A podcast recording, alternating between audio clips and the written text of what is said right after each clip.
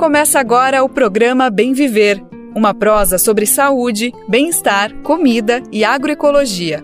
Produção Rádio Brasil de Fato.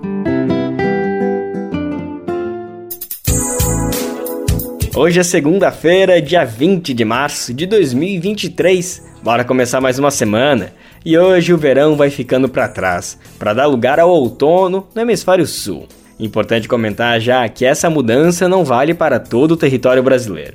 Isso porque partes do Amazonas, Pará e quase a totalidade de Roraima e Amapá ficam no hemisfério norte do globo. Além do que, na região norte do país existe outro entendimento sobre estações do ano. Por lá, basicamente, existem os meses de chuva e os meses de seca, que também são chamados de verão e inverno. Mas seja verão, outono, inverno, primavera, enfim, não importa a estação do ano, a gente tá aqui com mais uma edição do Bem Viver. Eu sou Lucas Weber e sigo com você pela próxima uma hora para a gente prosear sobre assuntos importantes para o nosso cotidiano. Então vem comigo, vem com a gente, que o Bem Viver já tá no ar. Vamos saber como foi a vigésima festa da colheita de arroz orgânico do MST. O evento contou com a presença de representantes do governo que prometeram apoiar e fortalecer a agricultura familiar.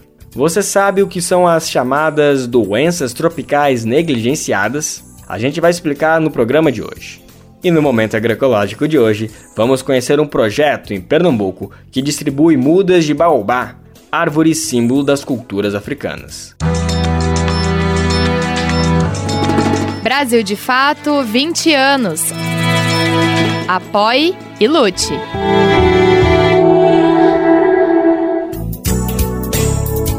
A gente está no ar com Bem Viver de segunda a sexta-feira, sempre às 11 horas da manhã na Rádio Brasil Atual 98,9 FM na Grande São Paulo e também pela nossa rádio web no site rádio brasildefato.com.br que você pode ouvir em todo o mundo. Dá para ouvir o programa nos aplicativos de podcast e na rede de rádios parceiras que retransmitem o bem viver de norte a sul do país. São mais de 100 emissoras. E faça parte dessa rede.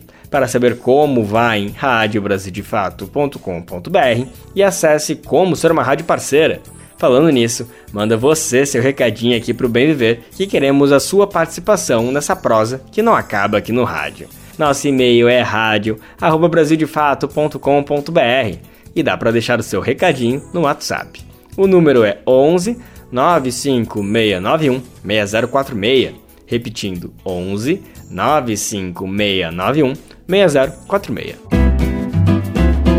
Programa Bem Viver. Sua edição diária sobre saúde, bem-estar, comida e agroecologia.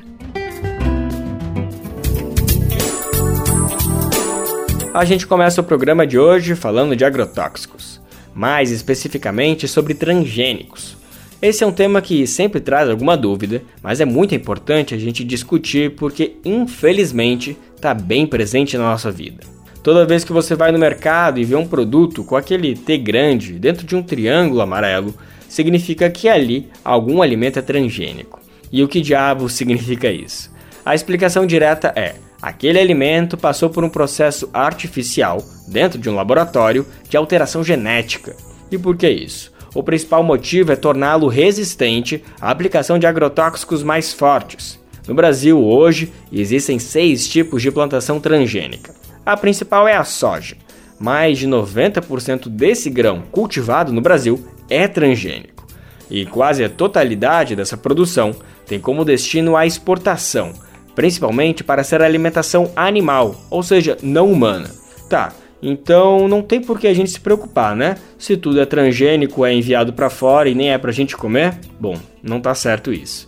Primeiro, porque o plantio do transgênico já é uma ameaça à saúde humana e ao meio ambiente. Isso por conta dos agrotóxicos que são aplicados no cultivo e a forma da aplicação. O segundo ponto é que, mesmo quem não come soja transgênica, no final acaba comendo. Como assim?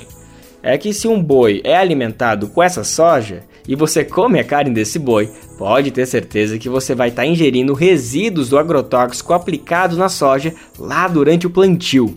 É muito doido isso, né? Então, para entender melhor, a gente traz agora uma entrevista com o especialista Alan Tigel. Ele é membro da coordenação da campanha permanente contra os agrotóxicos e pela vida. Vamos conferir agora o papo que eu tive com ele. Queria te cumprimentar, Alan, agradecer pela tua disponibilidade, dizer que vai ser um prazer conversar contigo, viu? Lucas, é um prazer conversar contigo e com essa audiência maravilhosa aí do Brasil de Fato.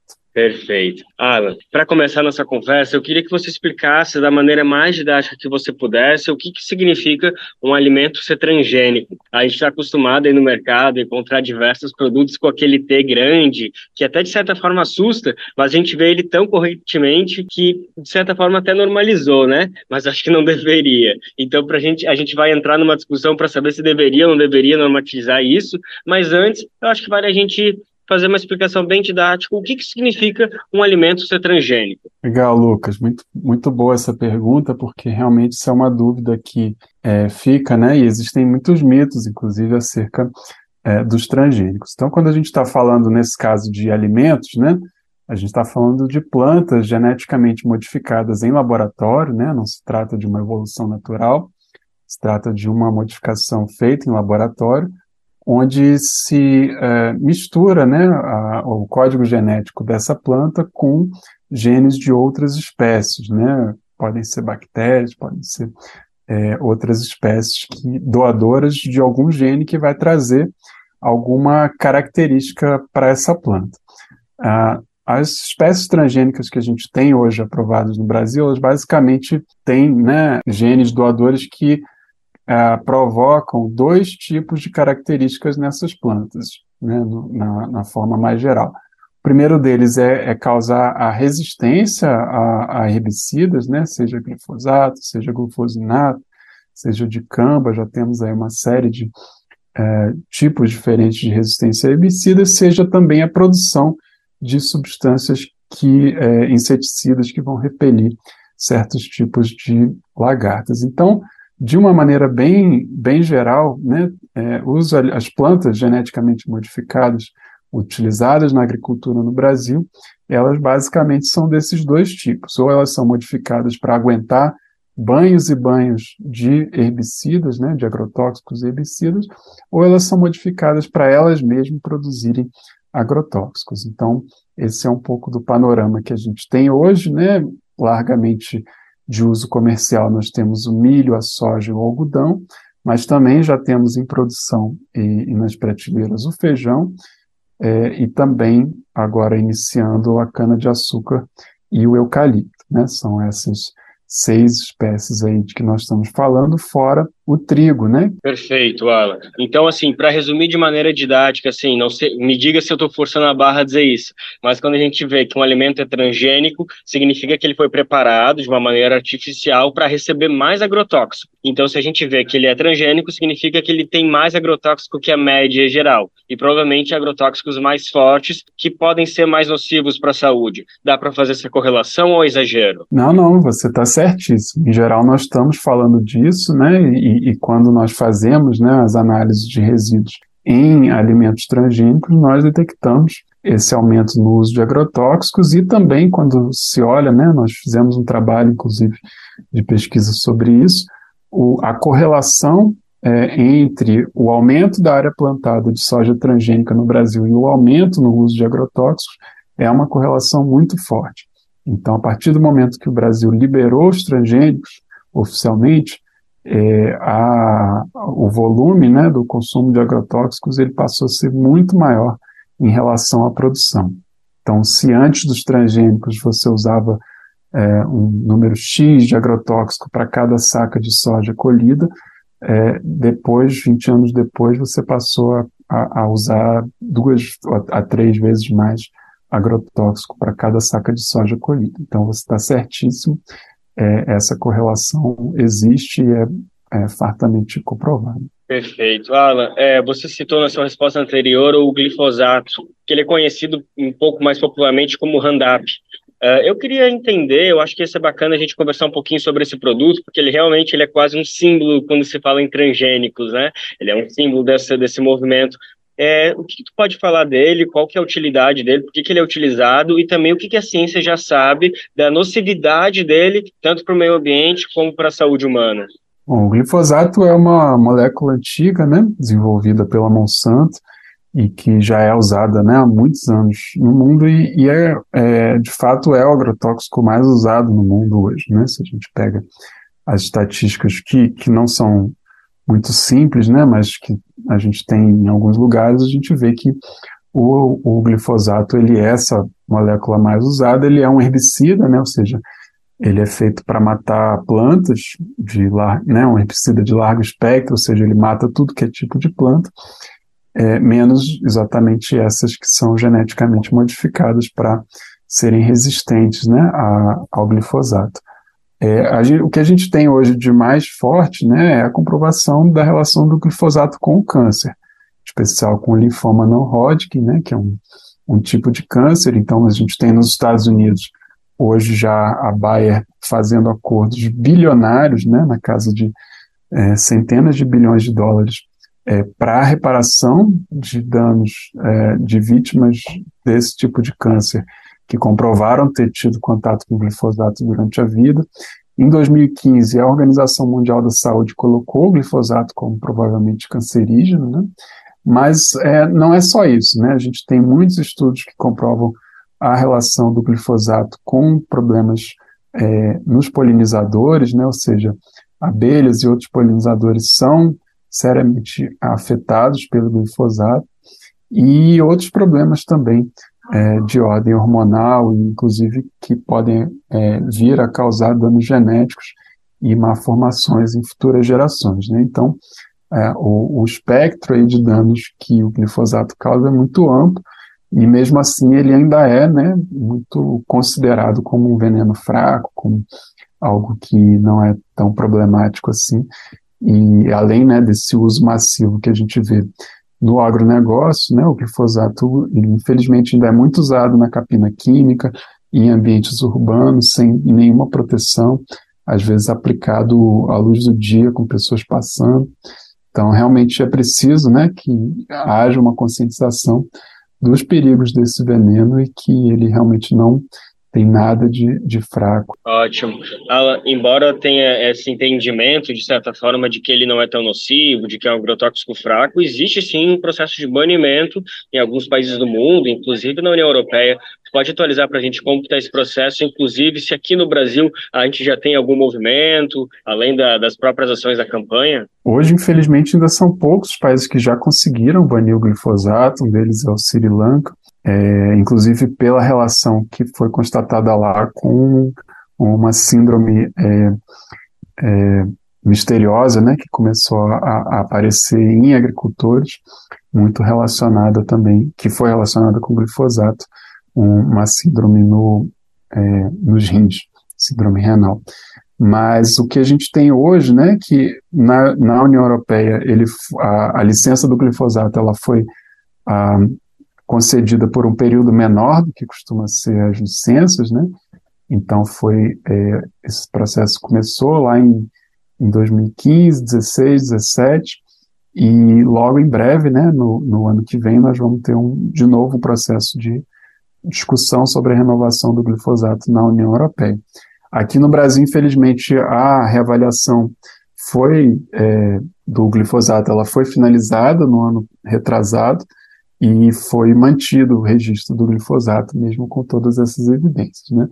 Então, nós seguimos aí na luta pelo banimento desse e de vários outros é, agrotóxicos, né, que já tem mais do que fartura aí de comprovação de que eles causam né, danos muito graves aí à saúde e ao meio ambiente, são completamente desnecessários e poderiam né, ser utilizado de outra maneira se a gente tivesse uma reorientação do nosso modelo de agricultura.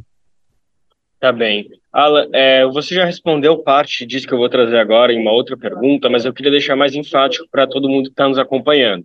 Parte, dos usos, parte do uso do, do glifosato e de todos esses outros agrotóxicos que per, são permitidos por conta da transgenia, eles são utilizados para produtos que não são necessariamente para alimentação humana, né? boa parte da soja, ou grande, a maioria, maior parte da soja que o Brasil produz hoje é exportada e não é destinada para alimentação. Mas mesmo assim, mesmo não sendo destinado para alimentação, esses, esse uso desenfreado de glifosato e outros produtos agrotóxicos também são uma ameaça, seja para a saúde humana e para o meio ambiente, mesmo que o produto que ele seja aplicado não vá ser consumido por alguma pessoa? Ah, sem dúvida, Lucas. Eu acho que é importante, sim, né? Só é, um pequeno adendo, assim, antes de responder exatamente sua pergunta, é a gente entender que a questão dos transgênicos, ela vai um pouco além é, só do uso de agrotóxicos, né? Quando um país como o Brasil adota um modelo de agricultura em que, é, no caso da soja, né, 99% da área de soja plantada é transgênica, o caso do milho, 90% da área plantada é transgênica, no caso do algodão, quase 90%. É, essas sementes, elas são, além né, de serem sementes aí que vão provavelmente levar uma carga maior de agrotóxicos, elas são sementes que são patenteadas por empresas, né, como a Bayer, a Bastiat, a Singenta, é, a Dow e outras é, empresas transnacionais. O que, que, isso significa? Significa que o Brasil está é, tá abdicando é, completamente da sua soberania, inclusive quando a gente está falando em termos de agronegócio. Né? Então, hoje, o agronegócio brasileiro é completamente dependente é, dessas empresas. E num cenário geopolítico conturbado como a gente tem hoje, não seria nada é, improvável que, por alguma sanção, por algum, enfim, por alguma questão comercial, essas empresas, por exemplo, parassem de fornecer essa semente para o Brasil e a gente vai ter uma catástrofe no agronegócio no dia seguinte, porque nós somos completamente dependentes.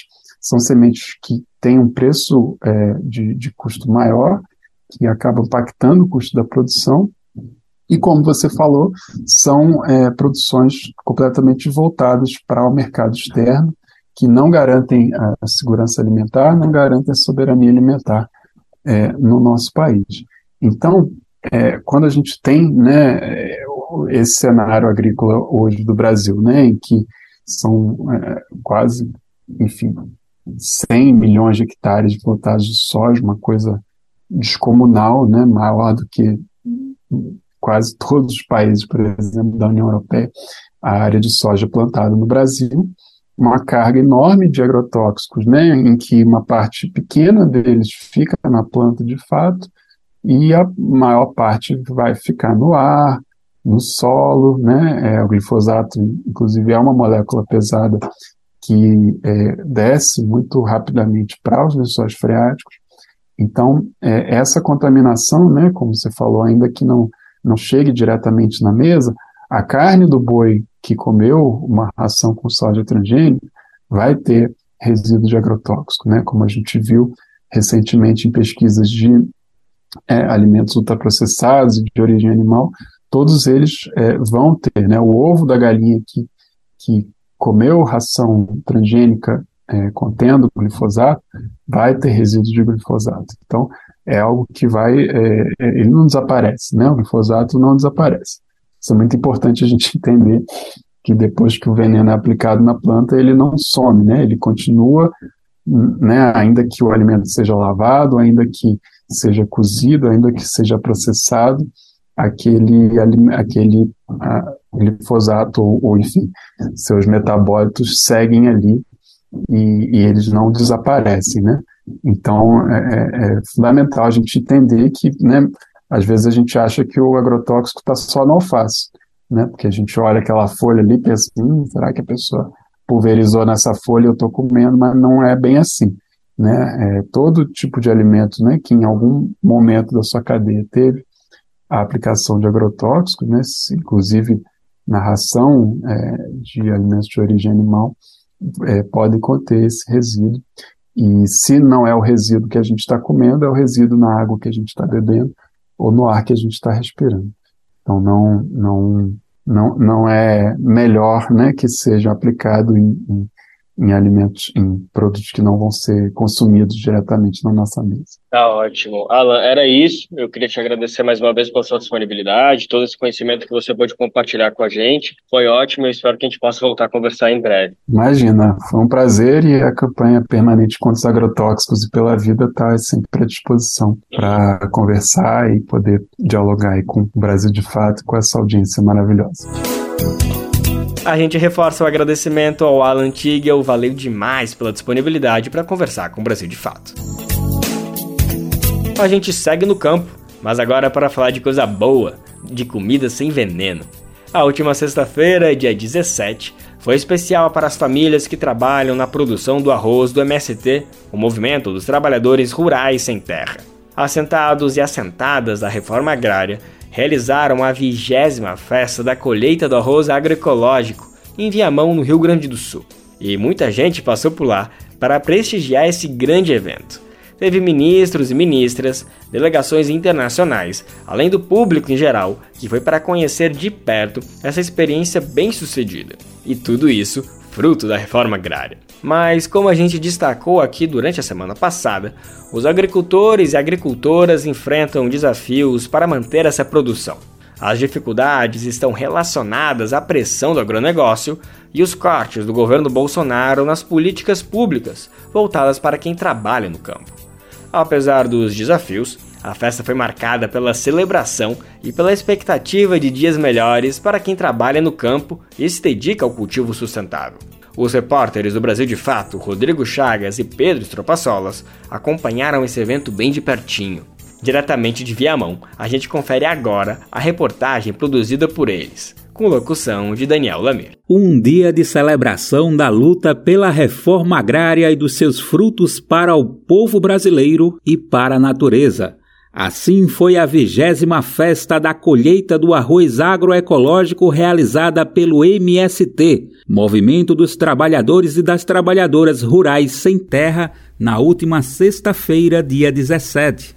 O encontro reuniu cerca de 5 mil pessoas de movimentos sociais e populares do campo e da cidade, convidados internacionais, autoridades, lideranças políticas e presenças ilustres, e, óbvio, com muita comida saudável. O tradicional momento místico realizado pelo MST em seus eventos abriu o dia. A intervenção demarcou as enormes diferenças entre o agronegócio e a produção agroecológica da agricultura familiar. De um lado, veneno, desmatamento, fome, condições degradantes do trabalhador e enriquecimento de poucos, representados por nomes de multinacionais do agrotóxico, uso de motosserra e cruzes pretas. De outro lado, a diversidade e a força da luta do povo do campo e da cidade, representadas por mulheres e homens, jovens e idosos, povo negro, LGBTQIAP+.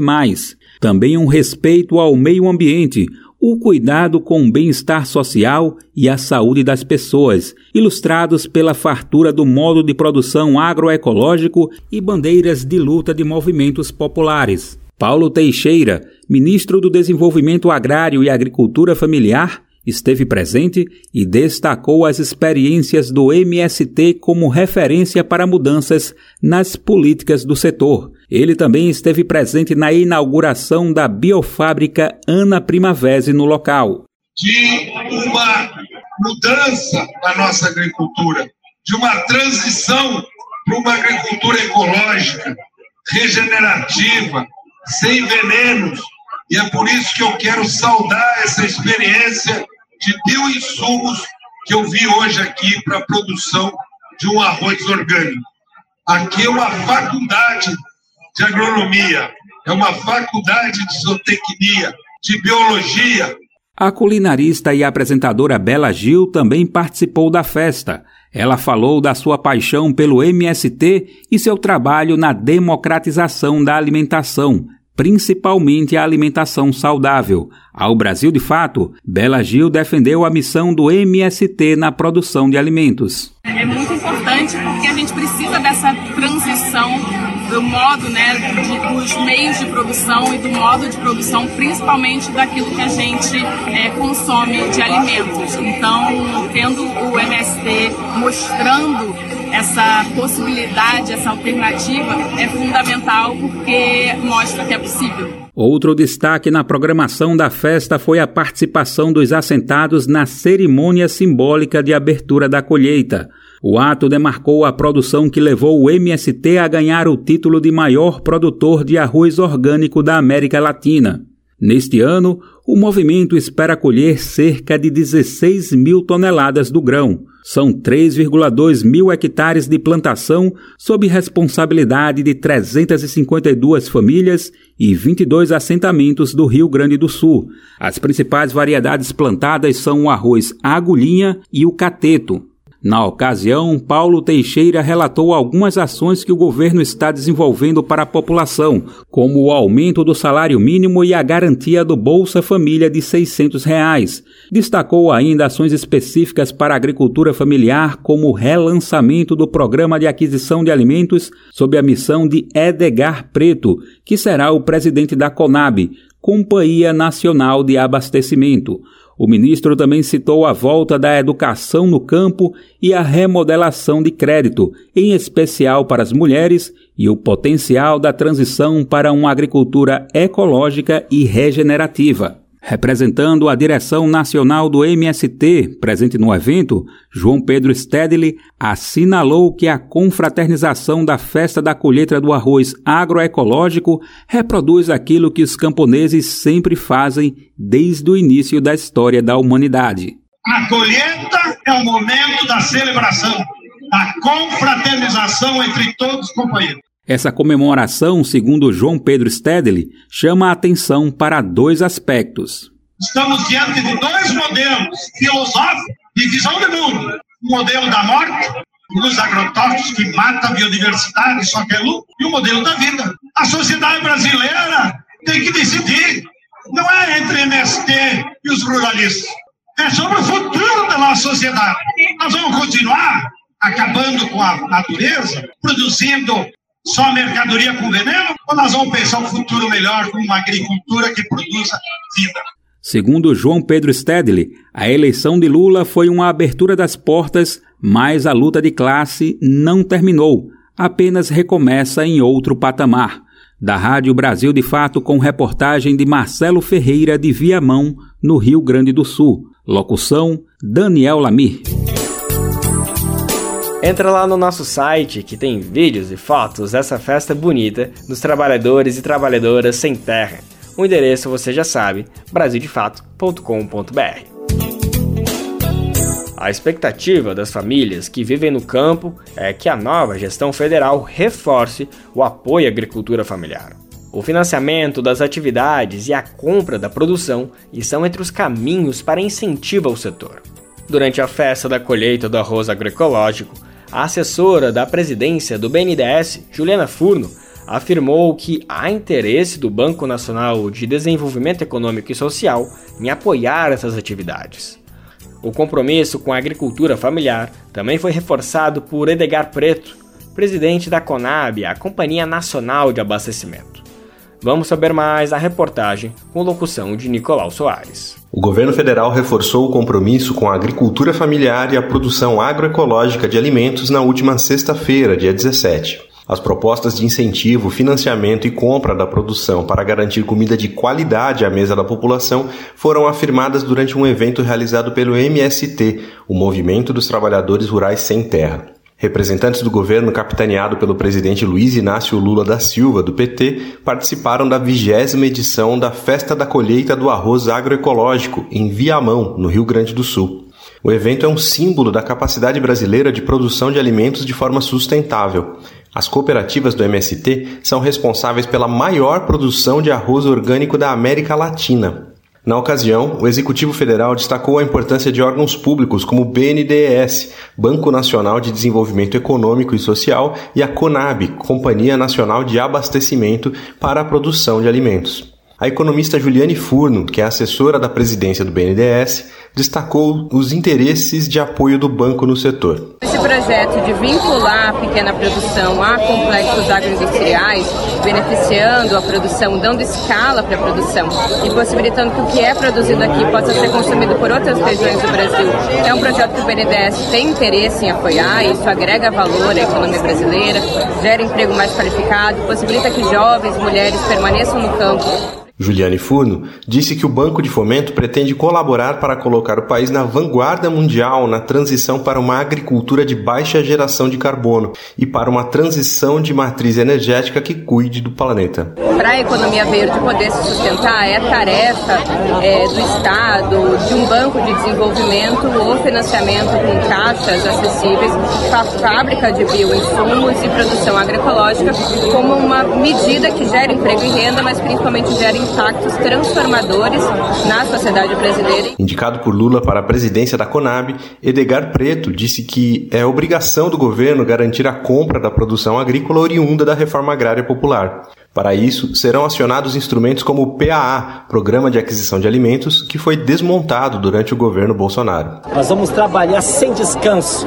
Primeiro, para viabilizar os assentamentos, viabilizar a agricultura familiar e botar comida na mesa dos 33 milhões de brasileiros que dormem e acordam com fome todo santo dia. Nós vamos assegurar recursos para que o assentado, o agricultor saiba que se ele optar em produzir comida, o governo do presidente Lula vai comprar esse alimento com preço justo. Edgar Preto foi deputado estadual no Rio Grande do Sul por três mandatos e priorizou projetos vinculados à agricultura sustentável quando foi parlamentar. Ao visitar a festa da colheita em Viamão, ele garantiu que a Conab, sob sua gestão, voltará a fazer estoques públicos de alimentos para enfrentar a inflação. Nós daremos prioridade à aquisição de alimentos saudáveis, porque nós temos que levar para a mesa das pessoas alimentação com sinônimo de saúde e não sinônimo de doença. A agroecologia dá esta garantia, além de que faz essa relação fraterna entre quem produz e a natureza,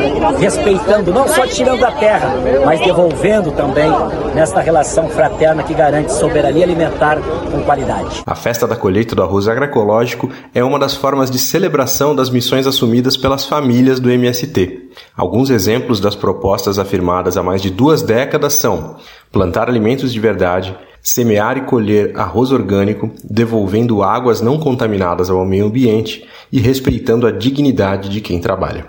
Da Rádio Brasil de Fato, com informações da redação em Viamão, na, no Rio Grande do Sul, locução Nicolau Soares. Os transgênicos, que são organismos modificados geneticamente, como a gente ouviu no começo do programa, são uma das preocupações para quem trabalha com cultivo de orgânico e agroecológico. Isso porque há o risco de contaminação das lavouras tradicionais. Além dos prejuízos financeiros para os agricultores convencionais, a transgenia também pode causar danos à natureza, provocando alterações na biodiversidade. Soja e milho são os principais transgênicos cultivados no Brasil, mas essa biotecnologia tem avançado também para outras culturas. Uma delas é o trigo. A autorização para cultivo da espécie modificada veio no começo desse mês de março. A medida pegou produtores tradicionais de surpresa que criticaram a falta de aprofundamento no debate sobre o tema. Vamos saber mais na reportagem de Fernanda Paixão, do Brasil de Fato. Em uma decisão sem aviso prévio e sem muita atenção midiática, um novo transgênico deve chegar nas lavouras do Brasil. A Comissão Técnica de Biossegurança, a CTN Bio, aprovou no último dia 2 de março o trigo transgênico HB4 para cultivo no território brasileiro. A decisão afeta a produção de variedades não transgênicas de trigo, especialmente os cultivos agroecológicos. O produtor de trigo Maurício Roman, no Rio Grande do Sul, explica a preocupação. Essa denúncia nos choca um pouco porque ela não foi uma notícia publicizada, né? Ela não teve um debate na sociedade brasileira e nem, vamos dizer assim, nos estados produtores, né? Que é Paraná, Rio Grande do Sul e Santa Catarina, que são os maiores produtores de trigo, ou seja, são responsáveis por 90% da produção. E nessa gama que se vende, que diz assim, ah, não, é só apenas o produto do trigo. Não, não é verdade.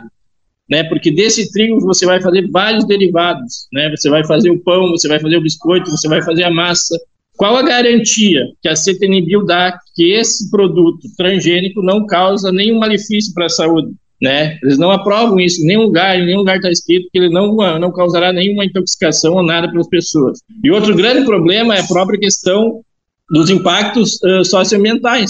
Como de costume, a semente transgênica deve ser cultivada com o uso de um agrotóxico específico. Nesse caso, é o glufosinato de amônio, que tem preocupado os ambientalistas. Maurício Roman explica que os produtores agroecológicos já são impactados com a aplicação desse agrotóxico em territórios próximos de cultivos como arroz e soja convencional ou transgênica.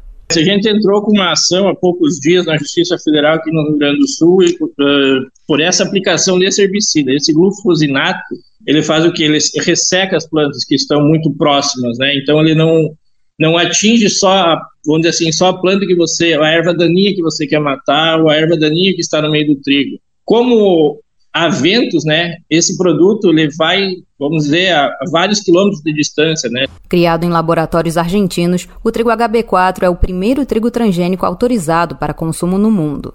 Em 2021, a CTN Bio já havia aprovado a importação da farinha de trigo do HB4, após uma audiência pública que não contou com representantes de direitos dos consumidores. Agora, a aprovação do cultivo acontece sem o debate público.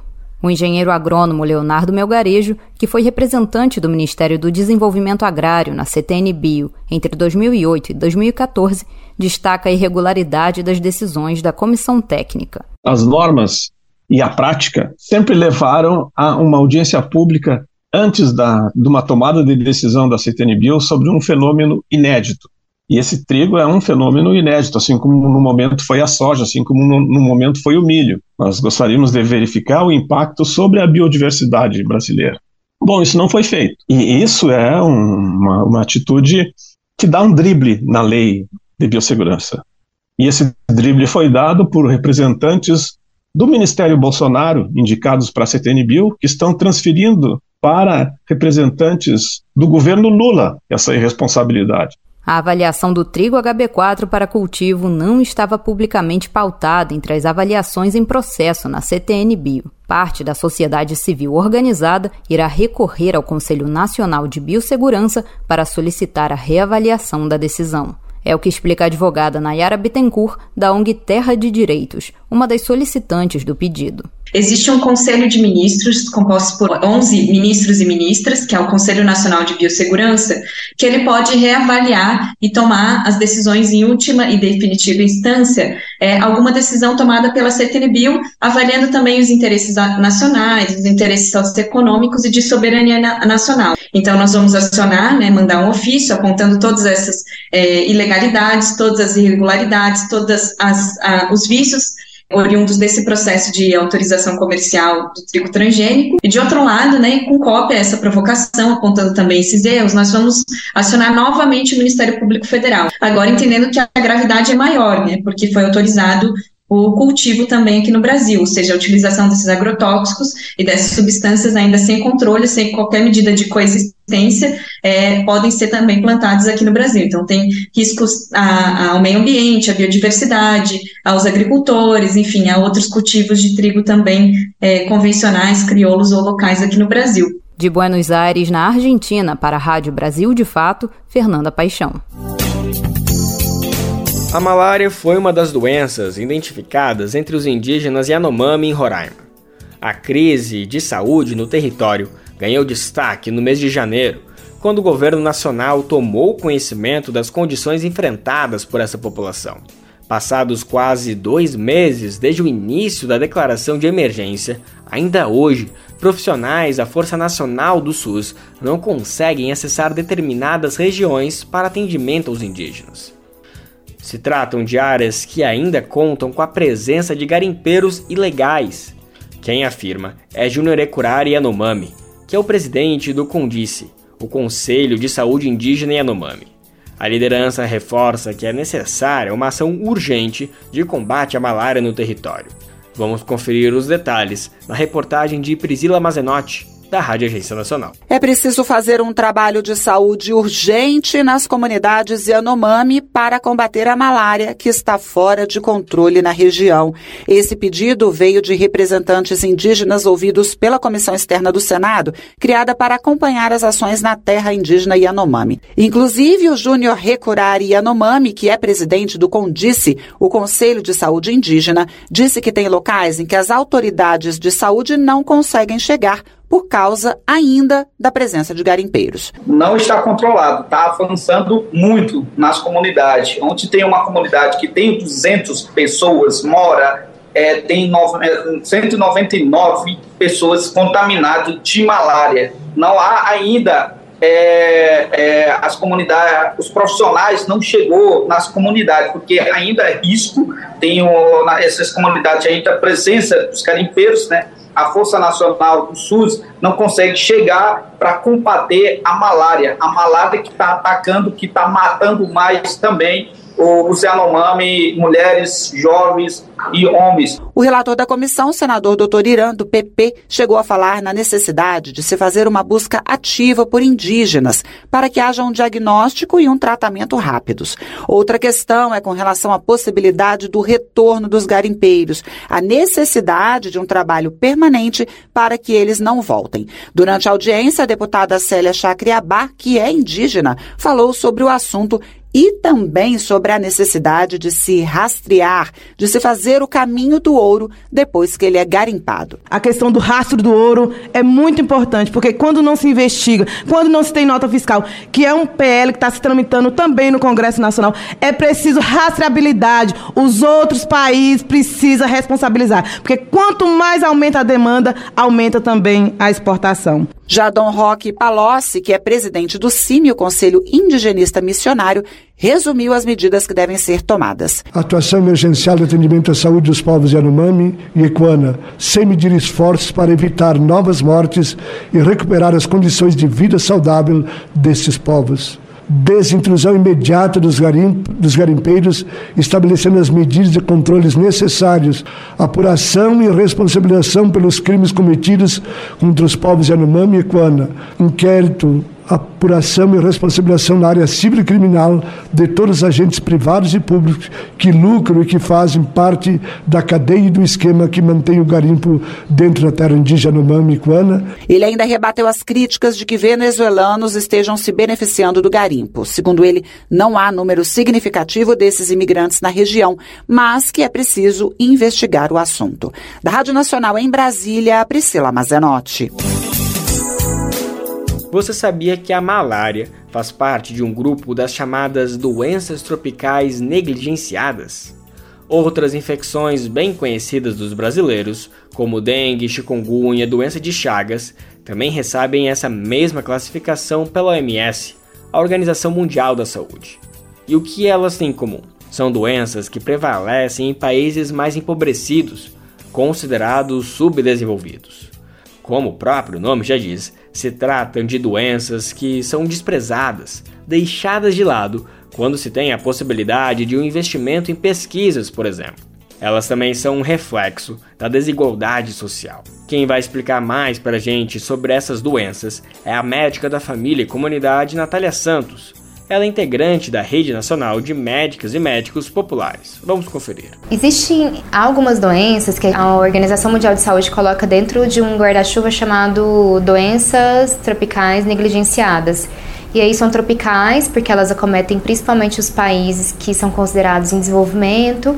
Então, são países que estão dentro da Ásia, dentro da África e dentro da América, e isso inclui o Brasil e negligenciada porque são doenças que acometem uma população que tem uma vulnerabilidade social, então é uma população mais empobrecida, que hoje, contando no mundo, dá mais de um bilhão de pessoas.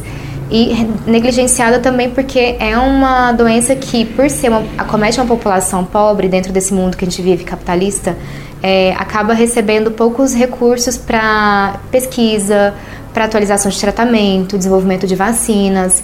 E essas doenças são doenças que a gente convive, a gente sabe de pessoas que já tiveram ou que têm, né? Então a gente está falando de doença de Chagas, né, que é a doença do barbeiro. A gente está falando de tuberculose, é, de hanseníase, que antigamente era chamado pelo termo lepra, mas que mudou justamente pelo termo pejorativo, que se atribuía às pessoas que tinham doença. A gente está falando de esquistossomose, que é conhecido muito por lagoa da coceira, malária, né, que também é muito comum no norte do Brasil. Também a dengue, né, que todo mundo já conhece, provavelmente já teve, acaba também sendo uma doença negligenciada e muito relacionada também com a questão da falta de saneamento básico, que é muito comum no Brasil. A gente tem ainda poucos investimentos sendo feitos para essas doenças. E são doenças importantes porque elas impactam na qualidade de vida. Muitas vezes são doenças transmissíveis, né? Se falar, por exemplo, de uma tuberculose, ela se transmite para outras pessoas, principalmente no contato íntimo da casa. Mas elas trazem esse impacto de vida e acabam tendo uma necessidade, né, na presença de sintomas mesmo, de serem tratadas de forma adequada, tanto para uma qualidade de vida da pessoa que está sendo acometida por aquela doença, então, para ter uma melhora, uma recuperação e não vir a, a falecer devido às suas consequências, como também para o conjunto de pessoas que está no entorno, né, naquela comunidade, no ambiente familiar. Então, para ajudar um pouquinho a identificar, né, essas doenças tropicais negligenciadas. É, se você está com uma tosse por mais de três semanas, com perda de peso, que a gente vai pensar numa tuberculose, procure um SUS para fazer um teste de escarro, ou uma presença de uma mancha no seu corpo que tem uma perda de sensibilidade, que a gente pode pensar numa hanseníase, também procure o SUS para fazer o teste de sensibilidade e até a identificação da hanseníase. Se porventura tem uma febre, uma dor de cabeça, náuseas, vômitos, que a gente pode vir pensar em dengue, né? Os testes rápidos de dengue são disponíveis nas unidades de saúde, então dá para serem feitos. O outro, própria doença de Chagas, né? A gente tem condições de fazer o teste no sangue, identificar o tripanossoma, que é o parasita que causa a doença de Chagas, tem uma outra possibilidade.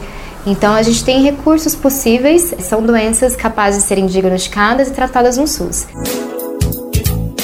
Uma boa notícia é que o Brasil tem instituições públicas como o Butantan e a Fiocruz, que se dedicam às pesquisas e formas de combate a essas doenças. E esse reforço foi reconhecido recentemente. O Instituto Butantan venceu uma importante premiação científica pelo desenvolvimento de uma vacina contra a dengue, a Butantan DV. O imunizante ainda está em fase de testes e, se aprovado pela Anvisa, a Agência Nacional de Vigilância Sanitária, poderá ser disponibilizado de graça pelo SUS. Vamos saber mais da reportagem de Raquel Sampaio, da Rádio Unesp. Vacina contra a dengue é vencedora de prêmio que reconhece iniciativas voltadas para o progresso científico. A 21ª edição do prêmio Peter Murani, que neste ano teve saúde como tema, premiou três iniciativas que dialogam diretamente com o estudo e a produção de vacinas. O trabalho vencedor foi a vacina tetravalente contra a dengue, desenvolvida pelo Instituto Butantan. Chamada de Butantan DV, a vacina é composta pelos quatro tipos de vírus da dengue atenuados, ou seja, enfraquecidos. Nesse processo, a carga viral induz a produção de anticorpos sem causar a doença, contando apenas com a possibilidade de algumas reações adversas. No Brasil, o imunizante está em fase de testes desde 2013. Os ensaios clínicos, que já estão em fase 3, demonstram a produção de anticorpos para os quatro sorotipos da dengue, o que constata a eficácia da vacina. Neuza Maria Frazati, gerente de desenvolvimento do Instituto Butantan e uma das cientistas responsáveis pelo desenvolvimento da vacina, fala sobre o processo produtivo da Butantan DV. Foi um projeto extremamente difícil de fazer. Isso porque são quatro tipos de vírus circulantes e tem uma característica típica desses vírus é que se você não fizer uma vacina com, com uma, uma capacidade de induzir anticorpos protetores, protetores para os quatro tipos, você a sua vacina vai poder, ao invés de em alguns, alguns nas pessoas das pessoas imunizadas, ao invés de proteger, ela vai otimizar a doença numa infecção, uma segunda infecção com vírus diferente. Então, assim, é um desafio que o mundo inteiro estava para ver isso. E, e a gente conseguiu. Na ativa há 21 anos, o Prêmio Peter Murani tem como principal objetivo o reconhecimento de trabalhos que contribuam para o progresso científico e que sejam voltados à qualidade de vida de populações em desenvolvimento. O prêmio alterna anualmente os temas para submissão dos trabalhos, que podem ser ciência e tecnologia, alimentação, educação e Saúde, que foi a temática escolhida para a edição 2023. Os outros dois projetos que dividiram o pódio com a Butantan DV nesta edição também tinham as vacinas e o enfrentamento de pandemias como principal objeto de estudo. O segundo colocado foi o projeto de Vigilância em Saúde Pública, desenvolvido pela Fiocruz. O trabalho pretende aprimorar o enfrentamento da atual e de futuras pandemias por meio da avaliação de eficácia vacinal aliada a estratégias de saúde digital.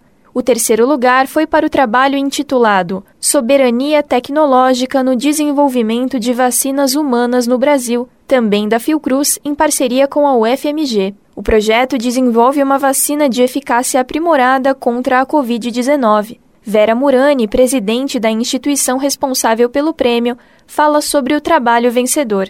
A importância dele é muito grande, pois a vacina que foi desenvolvido é um produto que evidencia, sobretudo, a capacidade dos cientistas brasileiros, as cientistas e os cientistas.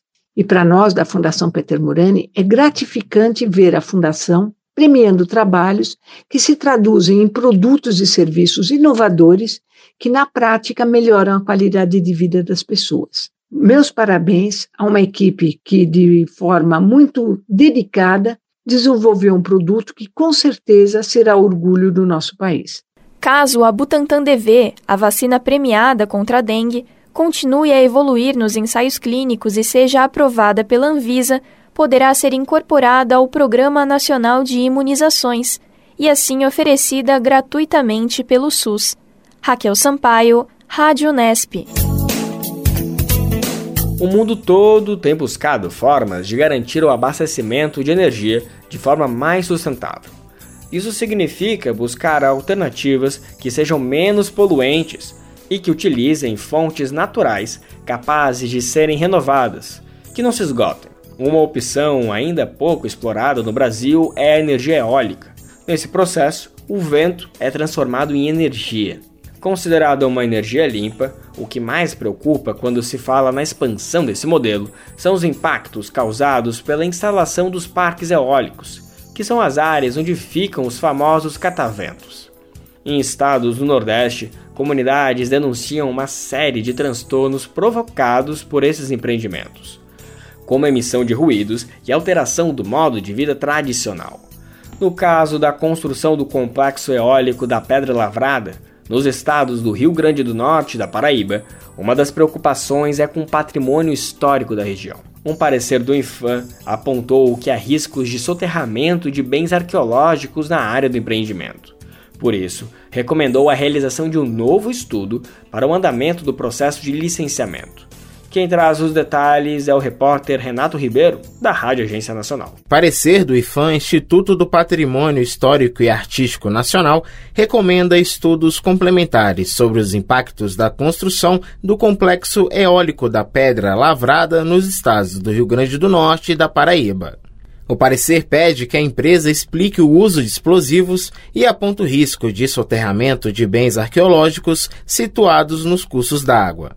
A medida surge após entidades apontarem falhas em estudo ambiental da empresa responsável pela obra.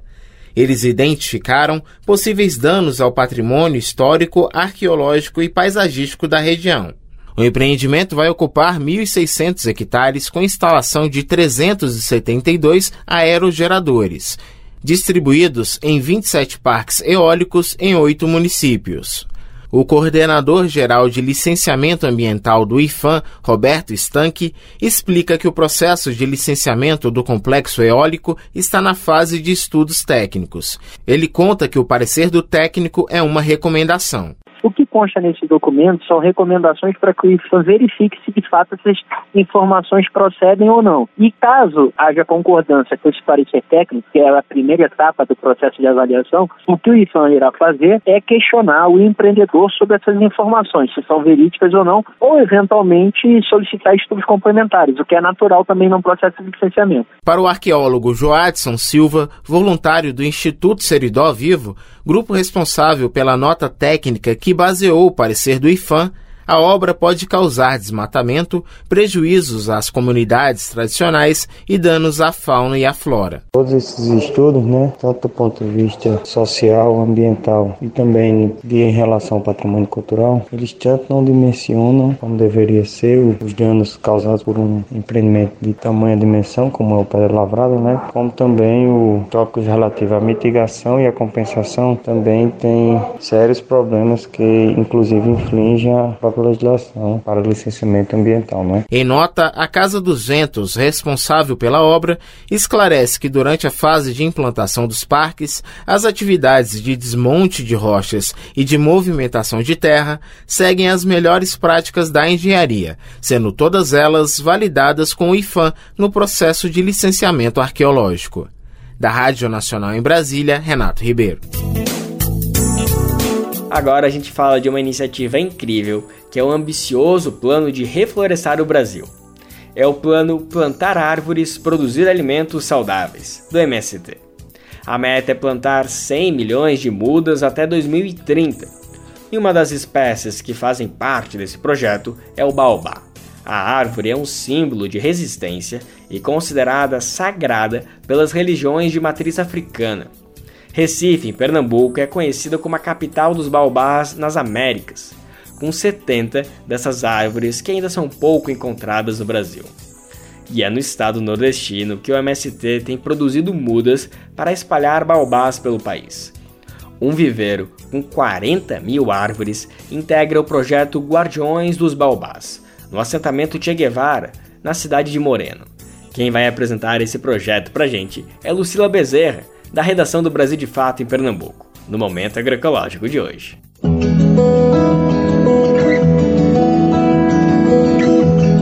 Momento Agroecológico.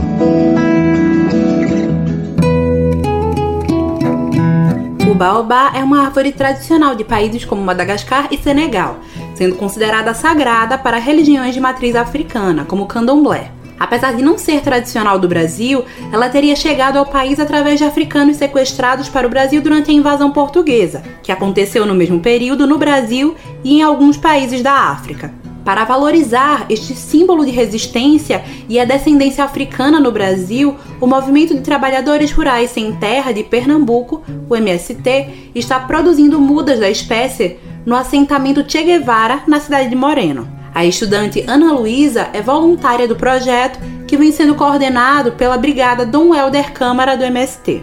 Isso vem com a ajuda de jovens camponeses e batalhador que vem criando há um tempo já e vem trazendo jovens da cidade para ter essa vivência e saber como é criar e saber o que é um baobá, saber o que é agroecologia, entre outras coisas. Os baobás estão espalhados em diferentes estados do Brasil, mas o maior número deles está em Pernambuco, com 150 árvores, e sua capital, Recife, é conhecida como a capital dos baobás nas Américas, com 70. O projeto tem o objetivo de espalhar baobás nos assentamentos, acampamentos e terreiros de todo o país, através da construção de um viveiro com 40 mil mudas, através do projeto Guardiões dos Baobás. O arquiteto e paisagista José Augusto faz parte do projeto, contribuindo com a sua experiência no plantio da espécie no projeto do MST. O aspecto da resistência e da, da, adaptabilidade, de saber se transformar e se adaptar às condições, me levou a, a associar ele à resistência das comunidades, das associações, das organizações sociais. Nisso me veio em mente o MST. Porque o MST, para ele se realizar, ele passa por uma aprovação às comunidades, os grupos que se associam, que, que vão é, lutar pela terra, pelos seus direitos. A iniciativa faz parte do Plano Nacional Plantar Árvores Produzir Alimentos Saudáveis do MST, que tem o objetivo de plantar 100 milhões de árvores em 10 anos, até 2030. Para a estudante Ana Luísa, que é do Recife, esta é uma experiência única que todos deveriam conhecer. É uma experiência única que acho que todas as pessoas deveriam passar por essa experiência. Porque você se conhece a si mesmo você conhece o que você come na cidade, você sabe como é a plantação, você sabe de como de tudo vem do, do baixo para cima, e isso é muito importante. Se você quiser contribuir com a iniciativa ou conhecer mais sobre o projeto, é só acessar o Instagram Guardiões de Baobás ou entrar em contato com o MST Pernambuco. De Recife para a Rádio Brasil de Fato, Lucila Bezerra.